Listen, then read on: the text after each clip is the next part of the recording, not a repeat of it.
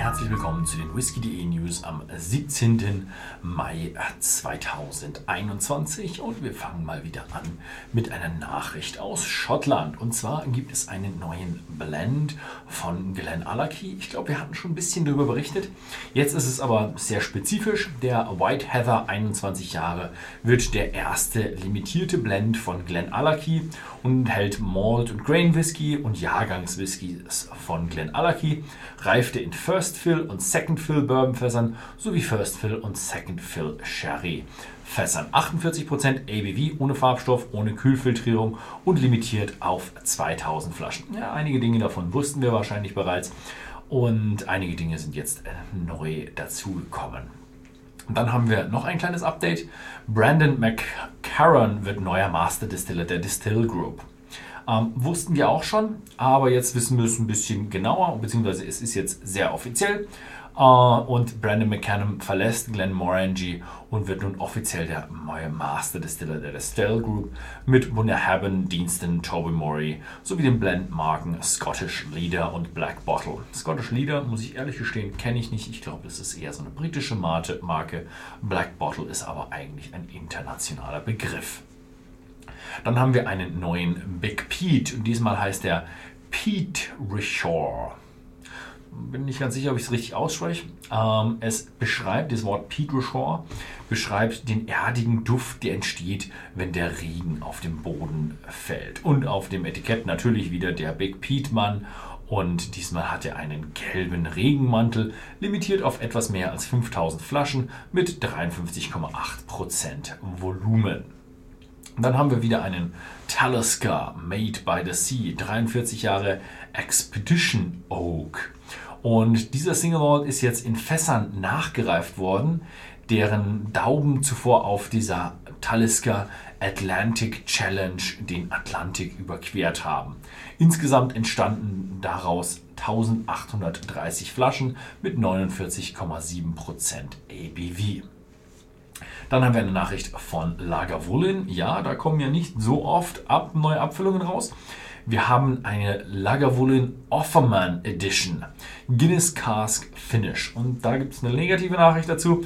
Sie kommt nur in den USA raus. Ja, dieser Nick Offerman, ein US-amerikanischer Schauspieler, Komiker, irgendwo so in der Richtung, ähm, hat mit äh, Guinness und Lagavulin kooperiert und die haben jetzt diesen elf Jahre und äh, dann noch vier Jahre äh, Monate Nachreifung in einem Guinness-Fach Whisky rausgebracht. Ja, wie gesagt, wir werden ihn wahrscheinlich hier in Deutschland gar nicht sehen. Dann haben wir eine kleine ja, Markenveränderung der Edrington-Gruppe. Und zwar ändern sie The Naked Grouse in The Naked Malt. Die Flasche ist zu 100% recycelbar und es verändert sich Verpackung und eben der Name, aber der Inhalt wird gleich bleiben. Dann gehen wir mal von Schottland runter nach England und es wird eine neue Brennerei geben in England und zwar die Wiltshire Whisky Distillery. Baubeginn ist im vierten Quartal 2021, also alles noch in Planung, im Süden von England in Berwick. Der erste Spirit soll bereits Anfang 2022 fließen, also oh, das ist mal wieder ein strammer Zeitplan.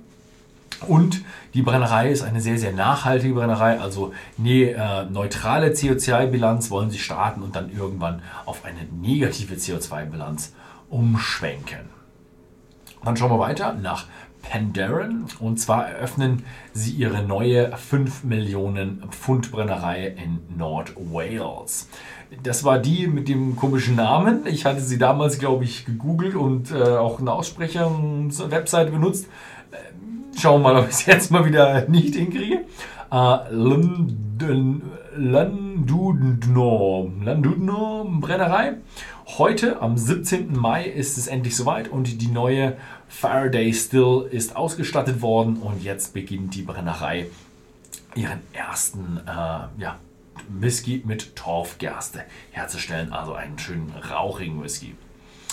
Äh, gut, dann war es soweit mit den ganzen britischen Inseln. Jetzt kommen wir weiter zur großen irischen Insel. Äh, Dingle präsentiert die ersten, ihren ersten dauerhaften Single Malt Whisky. Die irische Dingle Distillerie hat jetzt einen dreifach destillierten Whisky rausgebracht. Ähm, er reifte zu 61% in PX Sherry-Fässern und in 39% in erstbefüllten Bourbon-Fässern. Ja, die Iren dürfen das sagen und immer noch ihren Whisky Single Malt Whisky nennen. Abgefüllt wurde er mit 46,3% ohne Kühlfiltrierung und äh, Farbe. Und ja, wird auch demnächst bei whisky.de erhältlich sein. Sehr, sehr interessante Geschichte mit so einem neuen dreifach destillierten Whisky. Und man sieht schon, ja, Dingle ist hier, um zu bleiben. Dann gehen wir jetzt zur noch größeren Teichüberquerung nach USA. Heaven Hill enthüllt ihren ersten Bourbon aus der Evan Williams Bourbon Experience Brennerei. 2013 haben sie diese Brennerei in der Innenstadt von Louisville äh, eröffnet und der erste Bourbon heißt jetzt Square Six. Er ist, ähm, äh, er ist ein Rye äh, mit, äh, was? Er ist ein Rye? Nein, das kann nicht stimmen. Es ist ein, muss ein Bourbon sein. Ein 52% Mais, 35% Roggen und 13% Gerstenmalz. Aber wieso steht hier, dass es ein Rye wäre? Nein, das stimmt nicht. Es ist ein Bourbon. Mit 52% Mais kann man ihn nur Bourbon nennen, nicht Rye. Ähm, er ist fünf Jahre alt, 95 Proof, das sind dann irgendwo, oh, was sind das? 45, 47, 47,5 müssten das sein. Äh, ist leider nur sehr, sehr limitiert und auch nur vor Ort erhältlich.